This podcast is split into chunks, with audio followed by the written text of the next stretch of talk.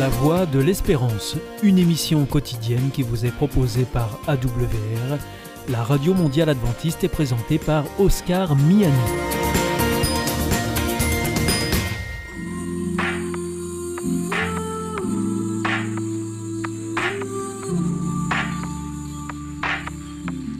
L'instant Bible. La Bible à la portée de tous, avec la pasteure Élise Lazarus et le pasteur Carl Johnson, présenté par Gétro Camille. Après avoir souffert de la préférence de son père Isaac pour son frère Ésaü, Jacob va pourtant reproduire le même schéma en ayant des petits chouchous et en particulier un petit chouchou, Joseph. Et cela évidemment va créer un certain nombre de problèmes familiaux dont les applications et les conséquences vont s'intriquer dans un micmac invraisemblable que de courageux volontaires se sont sacrifiés pour essayer de démêler. Bienvenue à Carl, Carl Johnson, en personne, Merci, himself, ça va bien. et la grande, majestueuse Ah, Élise carrément. Laza- Ah bah oui, Encore, vas-y, c'est bon. Aujourd'hui, je me lâche, là. Je vois ça. Bon, La splendeur Oh du corps pastoral, Élise Lazarus. Bienvenue. Merci beaucoup. Voilà, donc on va continuer avec cette histoire de euh, Jacob, euh, là en l'occurrence au travers de celle de son fils Joseph. Et on peut lire, s'il vous plaît, dans Genèse au chapitre 37. Et je te demanderai peut-être, Élise, de prendre ce premier texte. Genèse 37, versets 1 à 11, qui va tout de suite nous poser l'ambiance. Jacob s'installe en Canaan, où son père était venu habiter. Voici l'histoire des fils de Jacob. Joseph a 17 ans. Il garde les moutons et les chèvres avec ses frères, les fils de Bila et de Zilpa, femme de son père. Joseph rapporte à son père le mal qu'on raconte sur eux. Jacob aime Joseph plus que ses autres enfants. En effet, il l'a eu quand il était déjà vieux. Il lui fait faire un vêtement brodé magnifique. Les frères de Joseph voient que leur père l'aime plus que tous. Alors, ils commencent à le détester. Ils sont même incapables de lui parler gentiment. Un jour, Joseph fait un rêve. Il le raconte à ses frères et ses frères le détestent encore plus. Joseph leur dit Écoute- Écoutez donc le rêve que j'ai fait. Nous étions tous dans les champs en train d'attacher les gerbes de blé. Tout à coup, ma gerbe s'est relevée et elle est restée debout. Ensuite, toutes vos gerbes sont venues autour d'elle et elles se sont inclinées profondément devant elle. Les frères de Joseph lui demandent Est-ce que tu as l'intention de devenir notre roi et de nous commander? Il le déteste encore plus à cause de ses rêves et de ce qu'il raconte. Joseph fait un autre rêve et il le raconte à ses frères. J'ai encore rêvé. Le soleil, la lune et onze étoiles s'inclinaient profondément devant moi. Joseph raconte aussi le rêve à son père. Jacob lui fait des reproches. Il lui dit Ce rêve, c'est quoi? Est-ce que moi, ta mère et tes frères, nous devons nous incliner jusqu'à terre devant toi? Les frères de Joseph sont jaloux de lui, mais son père pense souvent à ses rêves. Alors, euh, je suis quand même un petit peu surpris que les frères de, Joseph le détestent. Parce que Joseph ne leur a rien fait directement. Il n'a pas médit sur eux, il ne leur a rien volé, il ne les a pas frappés, il ne les a pas insultés. Pourquoi donc est-ce que Joseph est haï par ses frères? Où est-ce que ça s'origine? Si dans les familles, les relations étaient euh, simples et apaisées, ça se saurait. Enfin, moi, je vois, euh, on est trois dans la famille, j'ai deux grands frères qui prétendent encore aujourd'hui que mes parents ont été beaucoup plus gentils avec moi qu'avec eux. Moi, je continue à prétendre que oui, mais j'étais beaucoup plus sage qu'eux. On se mettra jamais d'accord là-dessus. on est des gens à peu près équilibrés, avec euh, des parents à peu près équilibrés, donc en grandissant, on a trouvé les moyens de, de régler les problèmes d'ado, les Dépasser. tensions, de dépasser ça, de se dire, bah, euh, on était différents, les parents avaient pas le même âge, euh, moi je suis arrivée beaucoup plus tard qu'eux, on n'est pas les mêmes quand on a des enfants à 25 ans, quand, quand on les a à 35 ou à 40. Voilà, c'est la vie, c'est comme ça, il n'y a pas d'égalité absolue entre les enfants, c'est pas possible. Mais Jacob, il y allait fort quand même dans sa façon d'avoir des préférences.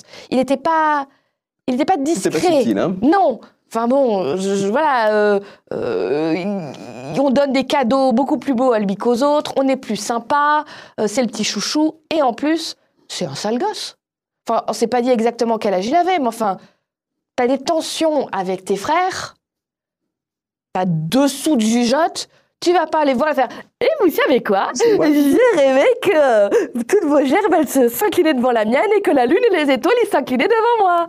Enfin, c'est pas hyper étonnant que les frères, au bout d'un moment, ça monte, ça monte, ça boue, ça boue, ça boue. et puis il y en a marre. Mhm. Qu'est-ce que tu en dis, Karl? C'est-à-dire, donc, je travaille en Afrique et j'ai vu quelques familles polygames. Polygames, pas, des familles polygames. Plusieurs, plusieurs mamans et des enfants.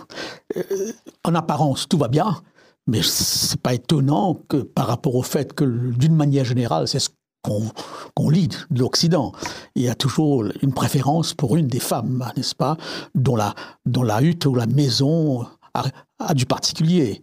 Donc c'est évident d'étaler cette préférence. Et là, Rachel, c'est la femme préférée, n'est-ce pas, et etc. Et Joseph, euh, le fils. Donc, il y a sans aucun doute dans ce contexte de la polygamie, eh bien, des, Déjà, dans, en dehors de ce contexte, on a les, les, problèmes de jalousie, de préférence, de rejet. Et le texte semble indiquer vraiment les causes profondes des tensions, n'est-ce pas?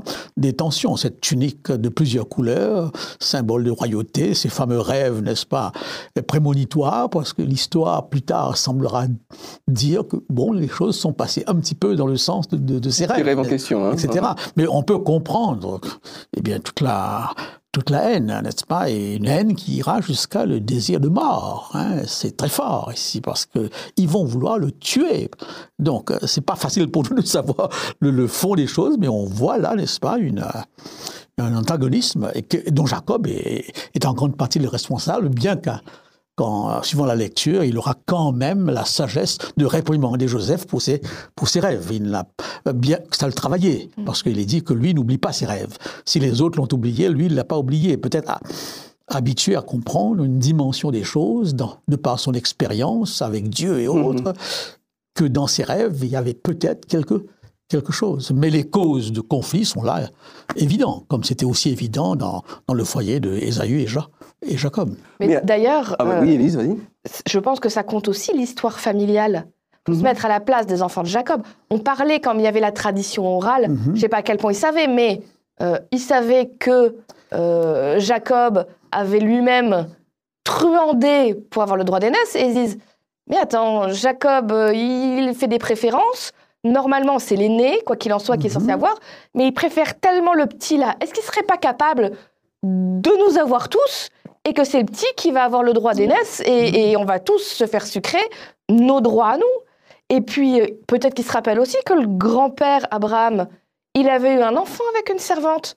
Il l'a chassé de la maison, cet enfant. Une fois qu'il a eu son... Une fois qu'il a eu l'autre. Donc là, parce qu'on nous dit que Joseph, ils allaient voir les enfants des servantes. Alors déjà, euh, bravo Jacob euh, d'aller voir les servantes aussi pour faire, euh, pour faire des enfants. Visiblement, Léa et Rachel, elles n'avaient pas de problème à en avoir des enfants, donc c'est vraiment là, on se sert. Et c'est eux là qui flippent, qui se disent, nous on n'est que les enfants de la servante. Est-ce qu'on nous fera pas la même chose maintenant qu'il y a le petit chouchou Joseph qui visiblement a la préférence? Est-ce qu'on va pas nous chasser de la maison? En plus, le petit, il va rapporter tout ce qu'on fait. C'est un petit rapporteur qui se fait un plaisir d'aller dire Eh, vous savez quoi, lui, il a fait mal. Euh, il y a une tension énorme et visiblement, Jacob n'a pas les outils euh, pour gérer cette tension-là et réussir à discuter, pour rassurer ses enfants. Je ne doute pas qu'il aimait ses enfants. Ce serait quoi comme genre d'outil, par exemple? Or, bah, c'est vrai qu'aujourd'hui, on a beaucoup plus de choses. Euh, bah, par exemple, il y a les langages de l'amour. Visiblement, Jacob, ses langages de l'amour, c'était beaucoup les cadeaux. Il aime bien faire des cadeaux, Jacob. Euh... Mais toujours au même. Hein Mais toujours au même, oui, aussi. Mais bah, peut-être qu'il y a certains de ces enfants où ce n'était pas le cas, ils avaient besoin d'autre chose. Il y a aussi, bah, aujourd'hui, on ferait une thérapie familiale. Euh, on irait voir les, les racines de euh, pourquoi est-ce que avoir fait des enfants avec des femmes que visiblement vous n'aimez pas, est-ce que vous le reprochez aux enfants? Est-ce que les enfants le reprochent au père? Voilà. aujourd'hui, on a quand même beaucoup plus de, de livres aussi sur l'éducation. Euh, Jacob, il a fait comme il pouvait avec les exemples qu'il avait. Aujourd'hui, il aurait accès à, à des choses pour dire tiens, c'est peut-être nul ce que je fais en éducation. Mes enfants, ils vont peut-être avoir des, des, séquelles assez graves.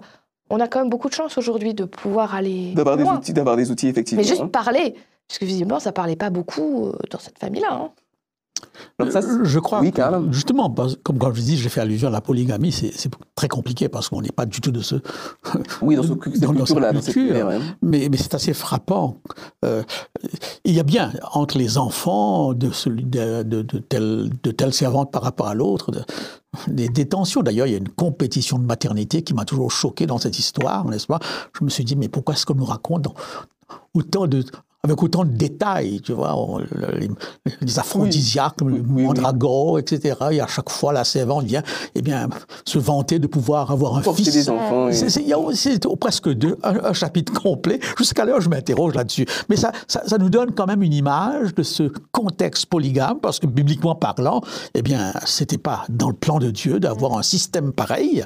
Là, les prophètes viendront après et diront sois fidèle avec la femme de ta je- jeunesse. Peut-être ça, ça nous aide à comprendre Dieu qui rencontre l'homme dans, dans son contexte, avec ses habitudes, ses cultures, et, et en même temps, on voit tous les problèmes qui se posent. Je ne dirais pas que ça ne se pose pas aujourd'hui, mais en quels termes ça se, pose, ça se posait. Hmm. Oui, on pourrait également questionner le patriarcat, parce que quand je suis le chef de famille, euh, je ne me remets pas facilement en question, euh, surtout si j'ai plusieurs femmes que je... Enfin, euh, c'était quand même particulier, parce que Jacob, sur les femmes qu'il avait, il en voulait qu'une au départ. à l'origine, oui. Euh, et puis c'est et puis c'est deux sœurs. Déjà, t'as deux femmes, Mhm. mais elles-mêmes, elles sont sœurs. Oui, oui. pas très salubre. Hein. Non. Et puis il y a cette compétition. Et puis Rachel, celle qu'il aimait, elle a mis très longtemps à l'avoir son enfant. Mhm. Et Léa, qui était celle qui n'était pas aimée, en a eu vite. Et peut-être heureusement pour elle, parce que la femme pas désirée, si en plus elle n'avait pas eu d'enfant, je n'ose même pas imaginer la place qu'elle aurait eue dans cette famille. Oh, Très difficile. Euh, Mais tout, tout ça s'imbrique dans quelque chose. C'est une poudrière. C'est une poudrière. C'est une poudrière. Une Et, et ce poudrière. qui arrive est terrible. Que des enfants en arrivent à envisager de faire disparaître leur frère, le mettre en esclavage. À l'origine, même le tuer. Hein. Oui, à l'origine, même le tuer. C'est un d'entre eux qui dit on va se calmer, on va pas aller jusqu'au meurtre. Enfin bon, la vie en esclavage, c'est que c'est du meurtre, mais on ne se pas les mains nous-mêmes. hein. Il y avait comme de bonnes chances qu'il y passe, le, le petit frère. Et qui mette en scène qu'il a été assassiné par un animal sauvage, qui prenne cette fameuse tunique, qui la trempe dans le sang. C'est terrible, c'est un complot terrible. C'est épouvanta- c'est épouvantable et les, les comportements qui semblent les plus anodins, les plus anodins peuvent avoir des conséquences absolument dramatiques, tout à fait. Euh, Je fais une remarque par rapport à ce que Élise a dit, et qui, qui est juste. Euh, Luc Ferry a, a tout un bouquin sur l'évolution de l'amour, et il affirme que c'est l'Occident eh bien, qui a apporté l'amour sentimental. C'est faux. Hein?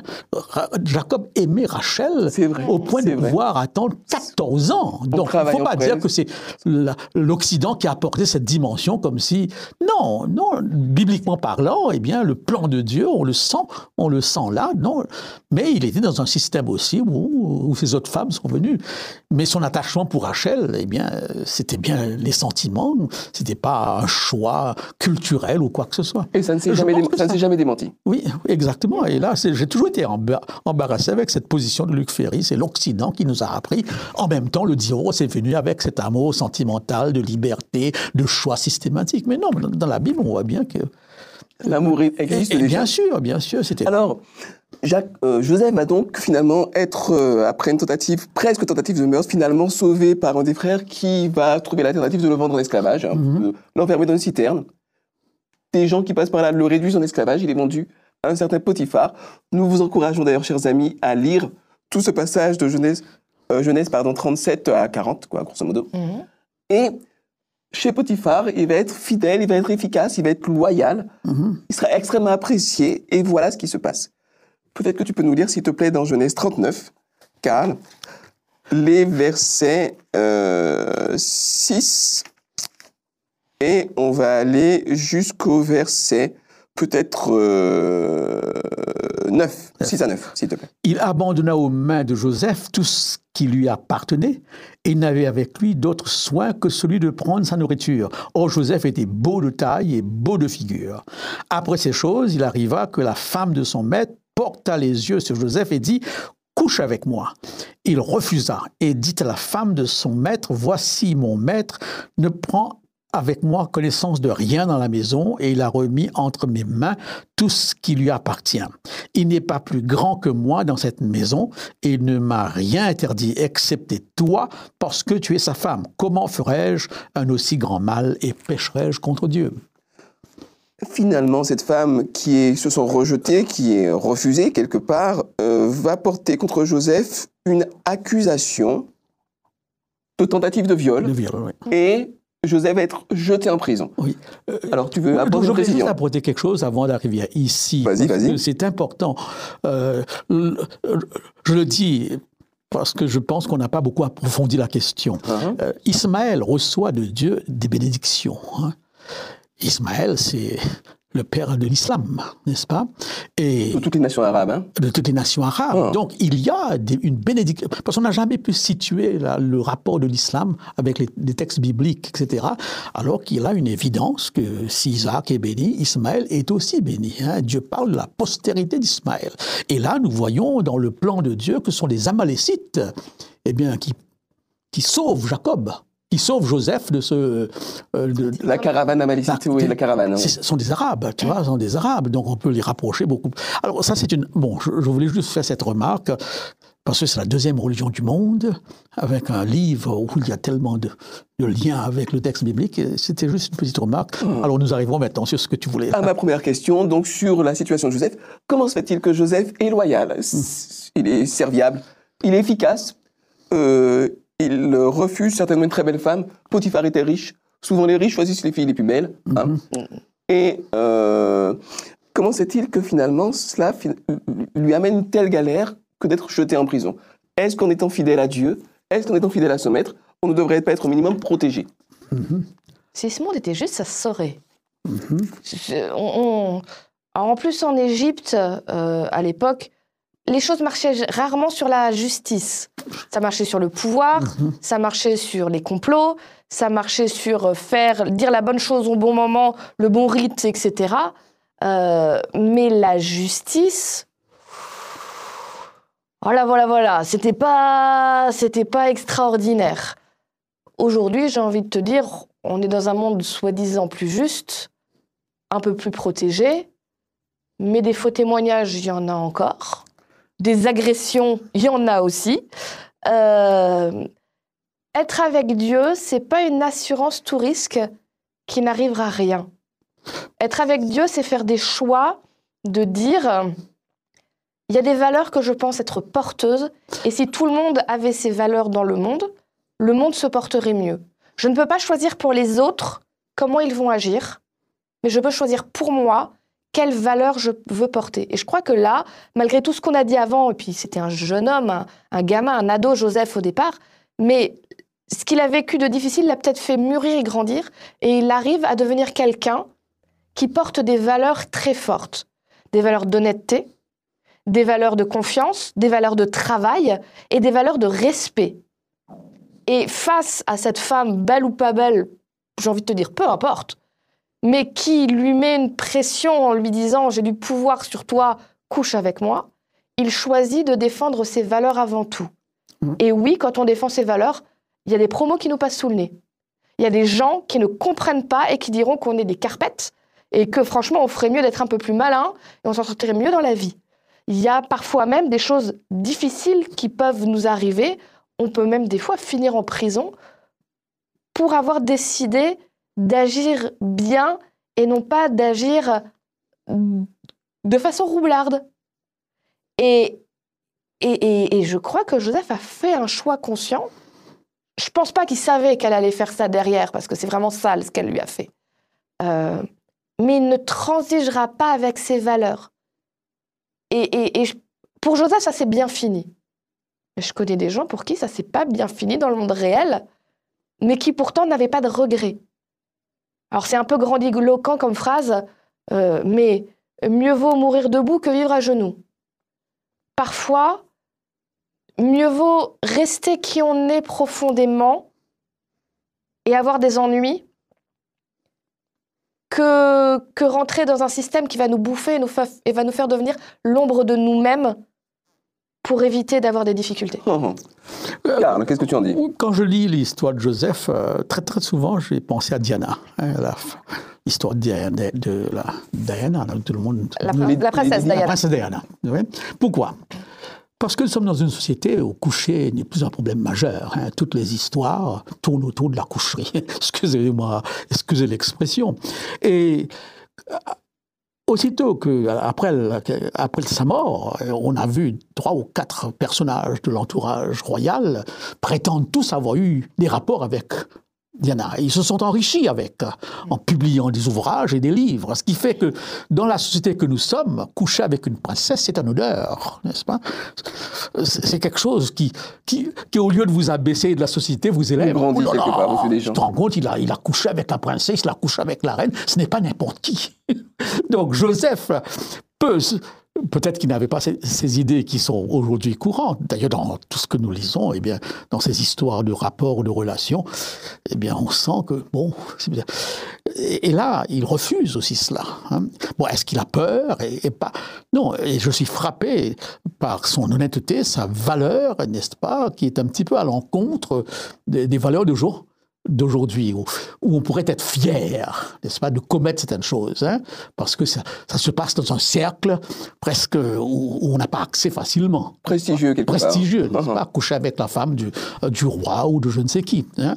Et j'aime bien cette phrase, comment pécherais-je contre Dieu? Hein D'une manière générale, le candidaton est un facteur important dans la vie. Et très souvent, notre religiosité, notre spiritualité est en fonction du candidaton. hein. Mais Joseph, ici, il se met directement en face de Dieu. hein. Pas en face de, de lois ou de prescriptions ou d'ordonnances euh, ou d'habitudes. Ou même de Potiphar. Euh, oui, de Dieu. Comment Dieu. pécherais-je Mhm. contre Dieu?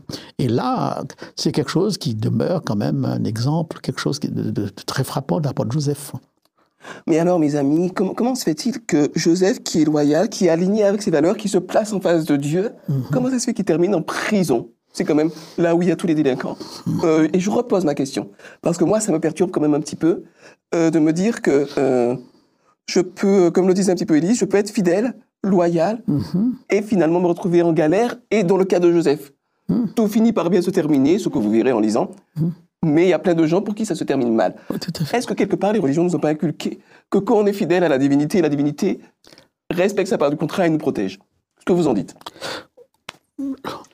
Je pense qu'il est fidèle, mais fidélité dans un contexte particulier qui n'évitera pas les conséquences. hein. Parfois, on, oublie que nos valeurs appliquées peuvent finalement avoir des conséquences néga- négatives. Est-ce que nous devons de là reprocher à Dieu de nous avoir pas euh, protégés? Ce fut le cas pour Daniel qui a été fidèle dans l'expression de sa religiosité et qui finalement s'est retrouvé dans la fosse au lion. hein. Il prie normalement trois fois par jour, comme un très bon juif. Il n'essaye pas de s'adapter, bien qu'il aurait pu le faire, n'est-ce pas? Bien, c'est peut-être dur à comprendre que la fidélité dans un monde de péché et de chute peut avoir des conséquences. Bien souvent, nous entendons cette phrase pleine de sagesse. Attendez la fin de l'histoire. Et dans le monde où nous vivons, parfois, la fin de l'histoire est extraordinaire. hein. Mais notre histoire ne s'arrête pas seulement à ici-bas. Dans la vision biblique, elle va beaucoup plus loin. Oui. Et peut-être qu'un jour, dans ce fameux ciel que nous soupirons tous, nous verrons de ces histoires, comment nous aurons, la- nous aurons la fin de... Et ça sera quelque chose de Et merveilleux. de nos valeurs. Mais alors, Élise, laisse-moi te poser une question. Élise, si Dieu ne me protège pas de tout, si je lui suis fidèle, s'il ne me bénit pas, si j'ai pas les conditions matérielles, finalement, ça me sert à quoi de le suivre? Ce que tu décris là, c'est quelque chose que je trouve épouvantable et qui existe et qui vient un peu des États-Unis. Ça s'appelle l'évangile de la prospérité. Qu'est-ce que c'est? Ça veut dire, c'est des gens qui, des, des prédicateurs qui viennent et qui te disent si tu es fidèle avec Dieu, si tu donnes de l'argent à l'église, si tu pries bien, etc., forcément Dieu va te rendre riche. Tu auras une belle voiture, tu auras une femme qui te donnera plein d'enfants. Tu auras... Voilà. Et, et eux-mêmes, d'ailleurs, ils s'en mettent plein les fouilles euh, parce que ça prouve que c'est des bons prédicateurs, des bons hommes de Dieu parce qu'ils sont très riches. Euh, je pense que c'est très mal comprendre comment fonctionne Dieu. Parce que si Dieu peut parfois bénir des gens, il n'y a pas de problème à être riche. C'est très bien si on ne perd pas la tête. Les bénédictions de Dieu, je crois qu'elles sont avant tout intérieures. C'est-à-dire la puissance de Dieu, c'est de changer notre être pour nous rendre capables de vivre en paix, même dans des situations très difficiles. Et, et autant je peux pas garantir que parce que je, j'obéis à Dieu, parce que je suis les règles, parce que je porte des valeurs, euh, je serai jamais malade. Euh, Je suis la preuve vivante qu'on peut être euh, servir Dieu, être pasteur et, et avoir une mauvaise santé et des ennuis de santé. J'en ai plein. Euh, je suis pas riche. j'ai des fois des choses tristes qui se passent dans ma vie autour de moi, des gens auxquels je tiens qui ont des malheurs. Mais la différence qu'il y a, c'est que quand je respecte les lois de Dieu, petit à petit, mon cœur change. Mes valeurs, comme j'en parlais tout à l'heure, changent. Mes priorités changent. Et, oui, il y a des choses terribles qui peuvent se passer même quand on est un croyant. Eh bien, chers amis, c'est tout ce qu'on vous souhaite. Euh, comprendre Dieu, l'aimer et lui rester fidèle indépendamment des circonstances parce que, bien sûr, on veut tous des happy ends. On veut tous que tout se termine bien. Ça n'est pas toujours le cas, mais même quand ça se termine mal, qu'on a Dieu dans le cœur, les choses sont autrement. Elles sont plus belles. Merci de nous avoir suivis. Nous avons plaisir à partager ces moments avec vous. Nous vous disons à très bientôt. Au revoir.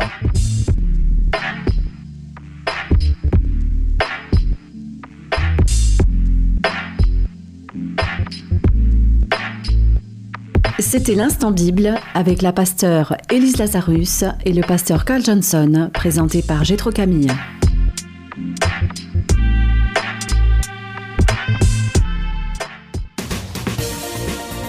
Notre émission est maintenant terminée. C'était la Radio Mondiale Adventiste, la voix de l'espérance.